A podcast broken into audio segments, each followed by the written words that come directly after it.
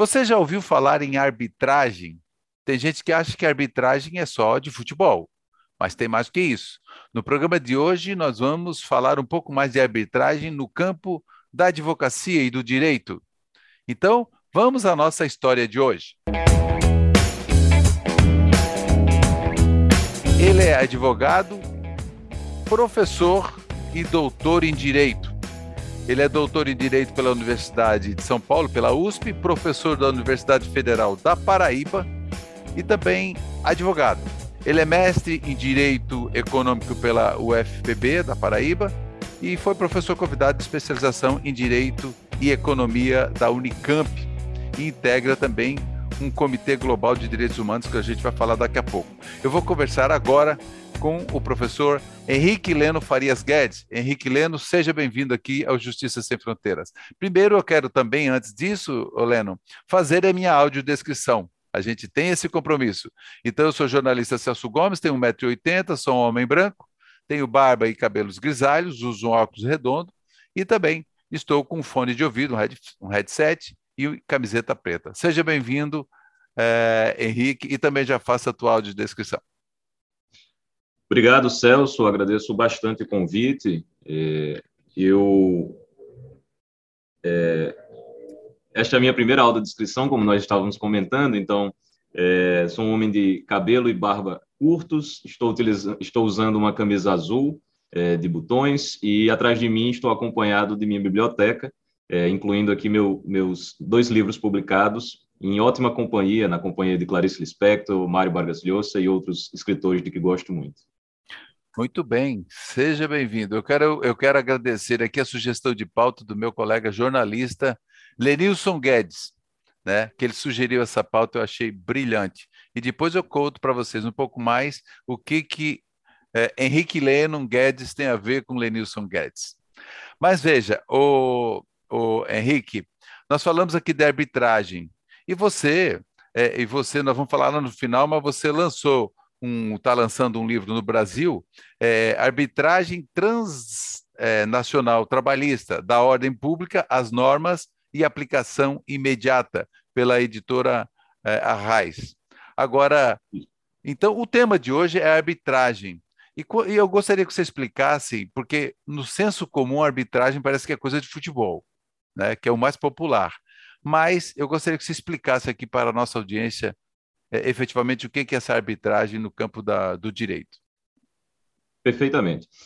Bom, a arbitragem é uma forma de solucionar conflitos. Sempre que duas pessoas têm uma disputa sobre um contrato, sobre algum negócio que elas celebraram, elas podem, como todos sabem, levar essa disputa para a solução no Poder Judiciário. Mas a arbitragem permite solucionar essa disputa é, de forma privada, ou seja, essas mesmas pessoas que estão em disputa, estão com uma pendência, uma controvérsia, podem escolher uma terceira pessoa, externa ao conflito, imparcial, que tenha a confiança delas, e esta terceira pessoa vai solucionar essa disputa na mesma forma como um juiz solucionaria. E a sentença que essa pessoa, o árbitro, proferir, vai ter o mesmo valor jurídico que uma sentença judicial. Então, a arbitragem, em resumo, é uma forma privada de solução de conflitos, é, equivalente à solução pelo Poder Judiciário. Agora, a pessoa tem que ter formação em direito? Para atuar como árbitro, não. A lei brasileira de arbitragem exige que o árbitro tenha a confiança das partes. Então, nós podemos pensar, em tese, que é, um, um, contrato de construção civil, por exemplo, entre do, uma incorporadora, uma construtora é, e um, uma, uma dona de uma obra. Pode ser solucionado por um árbitro que tenha formação jurídica, mas também pode ser solucionado por um árbitro que seja um engenheiro civil. É, e, e, de fato, no Brasil, nós temos tribunais arbitrais que são compostos majoritariamente, claro, por advogados, por pessoas com formação jurídica, mas também vemos muito em contratos que envolvem, como eu disse, construção civil ou outros aspectos muito peculiares, a eleição de engenheiros, de biólogos, é, de profissionais com outras formações para atuar como árbitros. Olha aí, é uma coisa muito interessante. Agora, existe, por exemplo, uma federação, ele tem que ser habilitado em algum local ou basta que as partes é, concordem? Olha, vai ser o fulano de tal, a parte A e B, as duas partes, sim, concordo, pode ser. E aí eles entram num, numa solução de conflito ali. Isso, não existe uma, uma or, ordem dos árbitros, por exemplo, ou um Sim. conselho profissional dos árbitros. Não há nenhuma exigência de que o árbitro tenha uma formação, um curso específicos. Como eu disse, qualquer pessoa, é, mesmo pessoas em tese que não têm nenhuma formação, nenhum cadastro, podem ser árbitros. Realmente vai depender da indicação daquela parte. Agora, como eu disse, isso em tese, pela previsão legal. Na prática, Celso, é, é, é sempre importante lembrar que a arbitragem não tem fórmula pronta. Isso significa que cabe a, cada, a, a, essas pessoas, né, a, cada, a cada participante desses conflitos, entender qual é o melhor árbitro para aquela questão específica. Ah, para aquela demanda. Algum Isso. árbitro que realmente ele, ele entenda o, o que está ocorrendo e de ambas as partes qual é a, o interesse de solução. Permita-me um exemplo. Alguns tá. conselhos profissionais de corretores de imóveis, os CRECES, têm criado câmaras para solucionar conflitos envolvendo é, corretagem, envolvendo os profissionais desse setor imobiliário. E, nesses casos, eles optam por escolher profissionais que, como eles, são corretores de imóveis, mas não necessariamente têm formação jurídica. Então, realmente é algo que depende daquele conflito. Então, atento aqui ao, ao tempo, permita-me apenas dar um último exemplo. Para conflitos envolvendo a classe dos jornalistas, pode ser eleito um árbitro advogado, mas também pode ser eleito um árbitro jornalista. Olha aí. Então é isso que nós vamos aqui para mais, nós vamos para esse intervalo. É, e também, o, o Lennon, eu deixo para você que também tem as, é, tem, tem as câmaras arbitrais no Brasil e também fora dele, câmaras internacionais. Isso. Mas é sobre isso que a gente conversa no próximo bloco. Vamos a um breve intervalo. Eu estou conversando com Henrique Lennon, que é advogado, professor e doutor em Direito pela é, USP de São Paulo. A gente volta já já.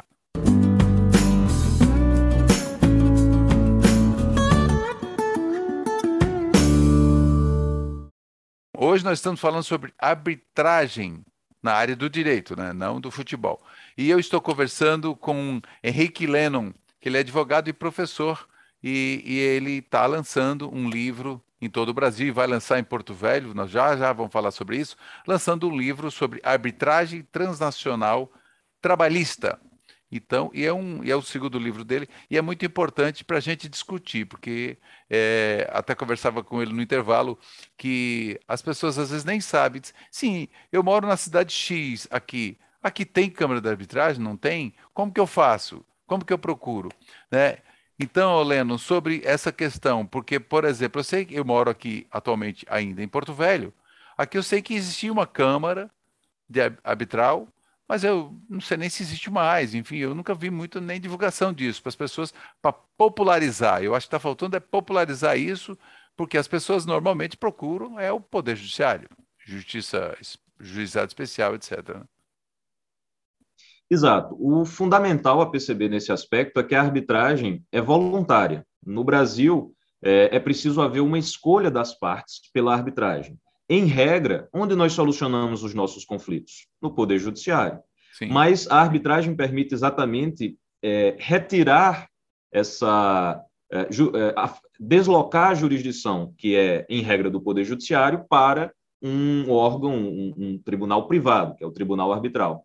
Então, como é preciso haver sempre uma escolha, é essencial que as partes, acima de tudo, conheçam a arbitragem e saibam os seus benefícios não apenas as partes, mas também os seus advogados. Agora, uma vez o seguinte, tá, a pessoa, o seu Antônio e o seu José foram para a arbitragem, resolveram Isso. uma solução, mas de repente um deles não cumpriu, sei lá. Aí, para onde que vai isso? Judiciário. Isso. É, o, o, grande trunfo da arbitragem é que ela tem a sentença proferida por um árbitro tem o mesmo a mesma natureza jurídica de uma sentença judicial. Então, a partir do momento que sai a sentença do árbitro, em regra não cabe recurso. E é aqui que está a grande vantagem é, do ponto de vista do tempo. A gente sabe, é, e, e, o, e, o, próprio Poder Judiciário produz inúmeros relatórios, né, o CNJ produz o Justiça em Números atestando ainda uma morosidade, infelizmente, do Poder Judiciário. A Justiça então, do Trabalho é, é inclusive, é uma, uma, é uma exceção. Isso, né? É, exato. A Justiça do Trabalho ainda acaba sendo a mais célere disso. Isso. Mas a Justiça é um do inúmero... Trabalho é uma das mais... Exato. É muito, são muitos recursos né, que acabam atrapalhando. Isso. Em regra, apesar de todos os esforços dos servidores, dos magistrados, infelizmente ainda há um grande gargalo na, no Poder Judiciário. Tenho certeza de que o próprio Poder Judiciário tem adotado esforços para melhorar isso.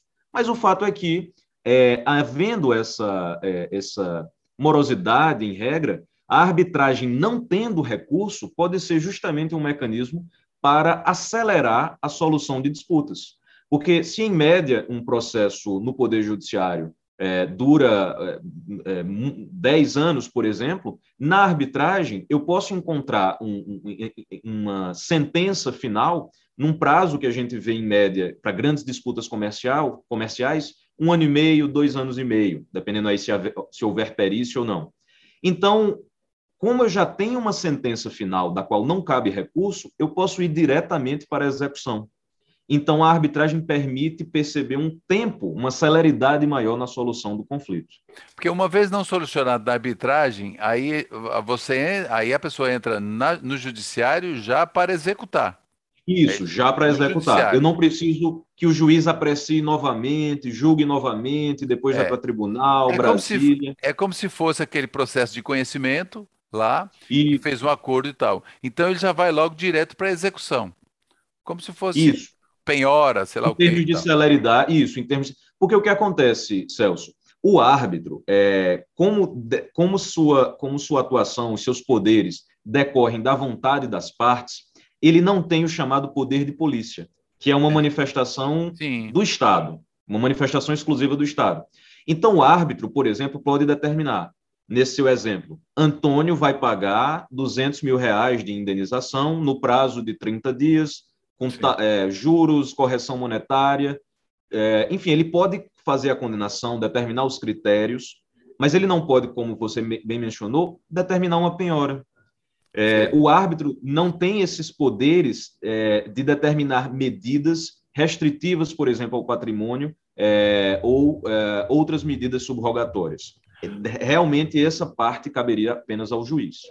Sim, mas aí é que vem, porque a questão é a seguinte: uma vez que foi consensual até a escolha do árbitro, a probabilidade uhum. de ter a solução e não ter uma execução, eu, eu, particularmente penso, pelo um pouco da experiência que trabalho no judiciário há 29 anos, eu acredito assim, que já é um sinal de que provavelmente não vai surgir uma execução. Isso, isso. É, exatamente. É, é para acrescentar isso, e para finalizar aqui esse, esse ponto, é, permita-me acrescentar que muitas arbitragens hoje são realizadas no contexto de mercados.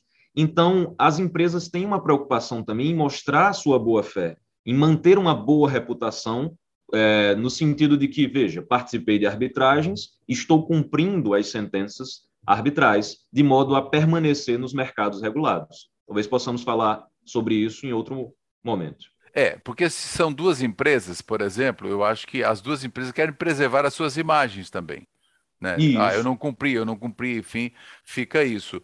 Mas eu digo, eh, eu deixo a pergunta porque no próximo, a, a, quando o assunto é gostoso, ele, ele corre o tempo, parece que o relógio ele acelera, né? Isso. O relógio acelera. Eu gostei dessa pauta, é, mas assim, eu deixo já para o próximo bloco o seguinte: é, como que, que, que, funciona, por exemplo? Ele tem que ter uma câmera arbitral ou não? É, tem que existir uh, lá. E, que, e, outra, e se há honorário para esse árbitro? Mas aí no próximo bloco nós vamos a um, mais um intervalo e a gente vai para o próximo bloco para falar do livro do Henrique Lennon e também falar sobre essa questão. O árbitro, ele ganha ou não algum tipo de honorário nisso aí? A gente volta já já para o último bloco.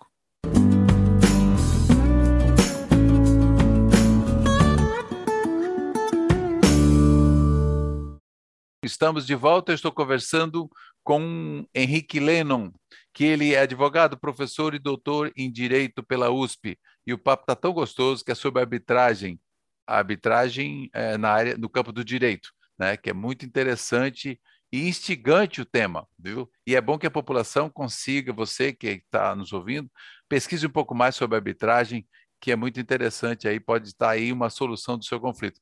Agora, eu deixei aqui com relação, é, Henrique, e tem que existir uma, cam uma câmara de arbitragem. Que tipos de arbitragem existem? Assim? Para que tipo? Existem tipos diferentes? Celso, não é obrigatório que as partes façam uma arbitragem dentro de uma câmara de arbitragem.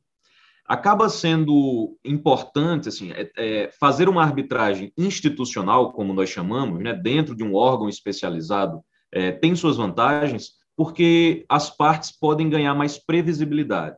Em regra, uma boa câmara de arbitragem é, tem um regulamento detalhado. Então, as partes sabem já as regras do jogo. Elas sabem quais serão os prazos, como serão indicados os árbitros.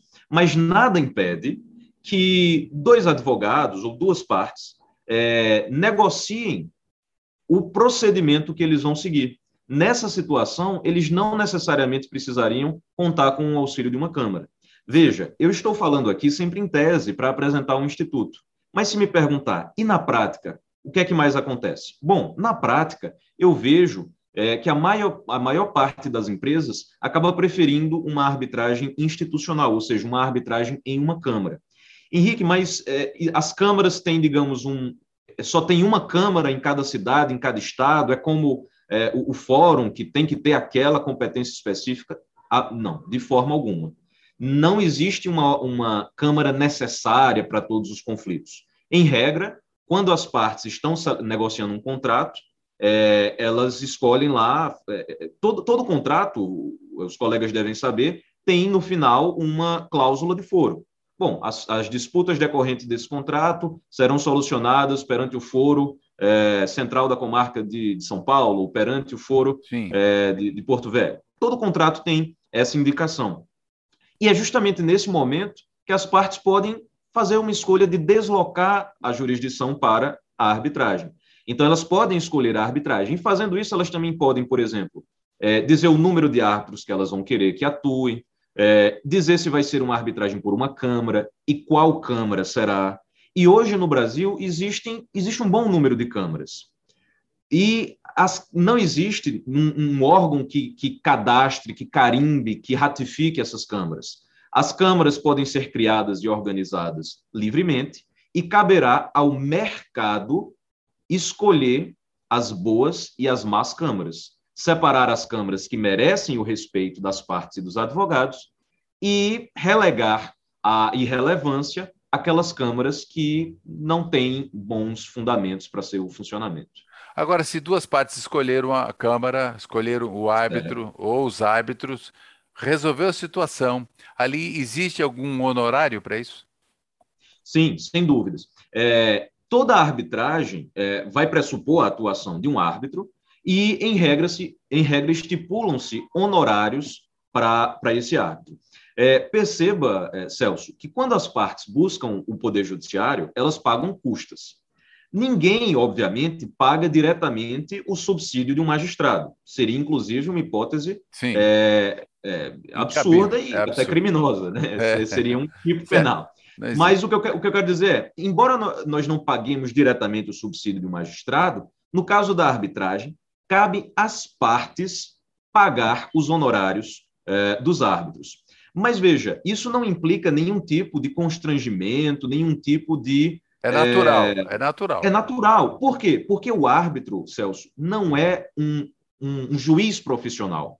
Ele não realizou um concurso, e ele tem, como a gente até comentou no primeiro bloco, outras atribuições profissionais. Ele pode ser um advogado, um corretor de imóveis, um jornalista. Então, ele já tem sua profissão. Quando ele é eleito árbitro, ele é, passa a atuar naquele caso específico. A gente até comentou no segundo bloco a questão da execução.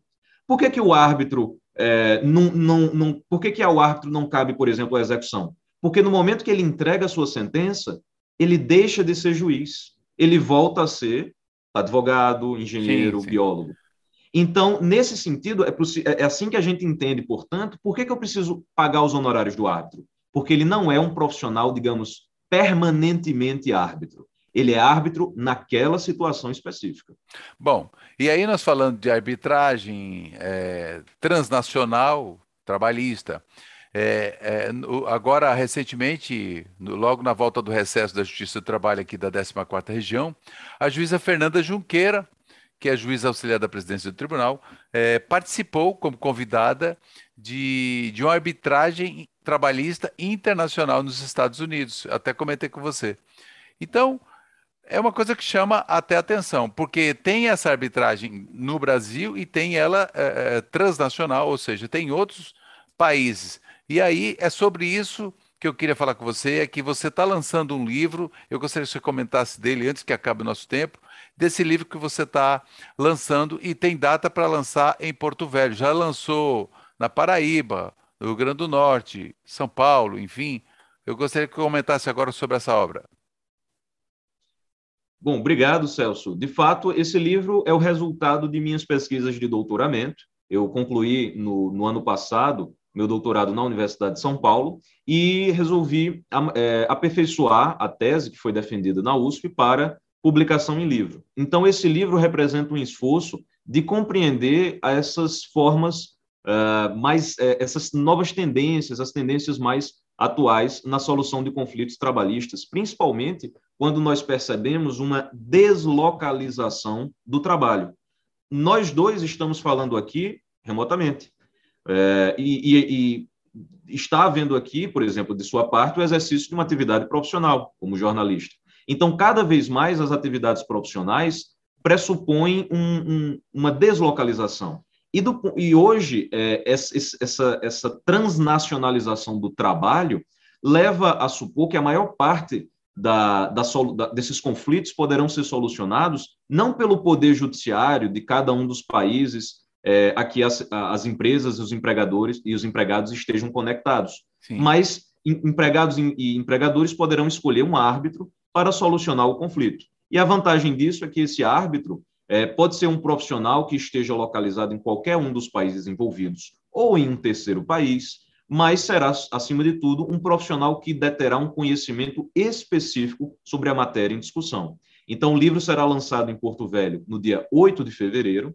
É, ao longo do mês de fevereiro, também terei a oportunidade de fazer o lançamento em Fortaleza, no Ceará, e gostaria de contar com a participação de todos os colegas de Rondônia nesse evento de lançamento do meu novo livro sobre arbitragem trabalhista, no dia 8 de fevereiro, é, em Porto Velho. Eu gostaria, Celso, de agradecer bastante a, a, o honroso e gentil convite. Gostaria de agradecer a sua receptividade. É, as, as, perguntas foram muito pertinentes e certamente deixaram é, a oportunidade para que nós possamos nos reencontrar em outros momentos e certamente estarei à sua disposição. Em Porto Velho vai ser na Fiero, na Federação das Isso. Indústrias, em Rondônia. Então, pronto, Isso. aqui na capital Porto Velho. Dia 8 de fevereiro. Eu agradeço o Henrique Lennon pela sua participação. Nós já estouramos o nosso tempo. Eu quero agradecer imensamente a sua gentileza da entrevista. Então, gente, eu conversei com Henrique Lennon, que ele é advogado, professor e doutor em Direito pela USP, e deu essa entrevista para a gente falando sobre essa questão da arbitragem é, no campo do direito. É muito importante. Obrigado pela sua audiência e acompanhe o nosso programa aqui pelo canal do YouTube e pelas nossas redes também é, em rádio e televisão. Até o próximo.